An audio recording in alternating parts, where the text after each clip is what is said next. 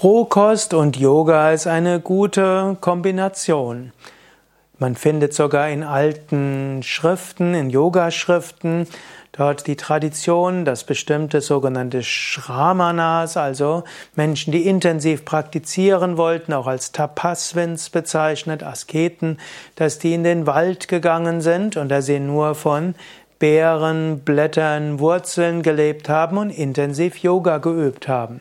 Das nannte sich dann nicht Rohkost, dann sie, sie verzichten auf das Feuer und essen die Nahrung, wie es Mutter Erde ihnen anbietet. Und das intensiviert die Macht der Yoga-Praktiken. Wenn du also mal eine, eins bis vier Wochen lang Rohkost und Yoga gut kombinieren willst, da wirst du viele positive Wirkungen spüren. Ob man sein ganzes Leben Rohkost leben soll, steht auf einem anderen Blatt. Manchen Menschen tut es sehr gut, anderen nicht so.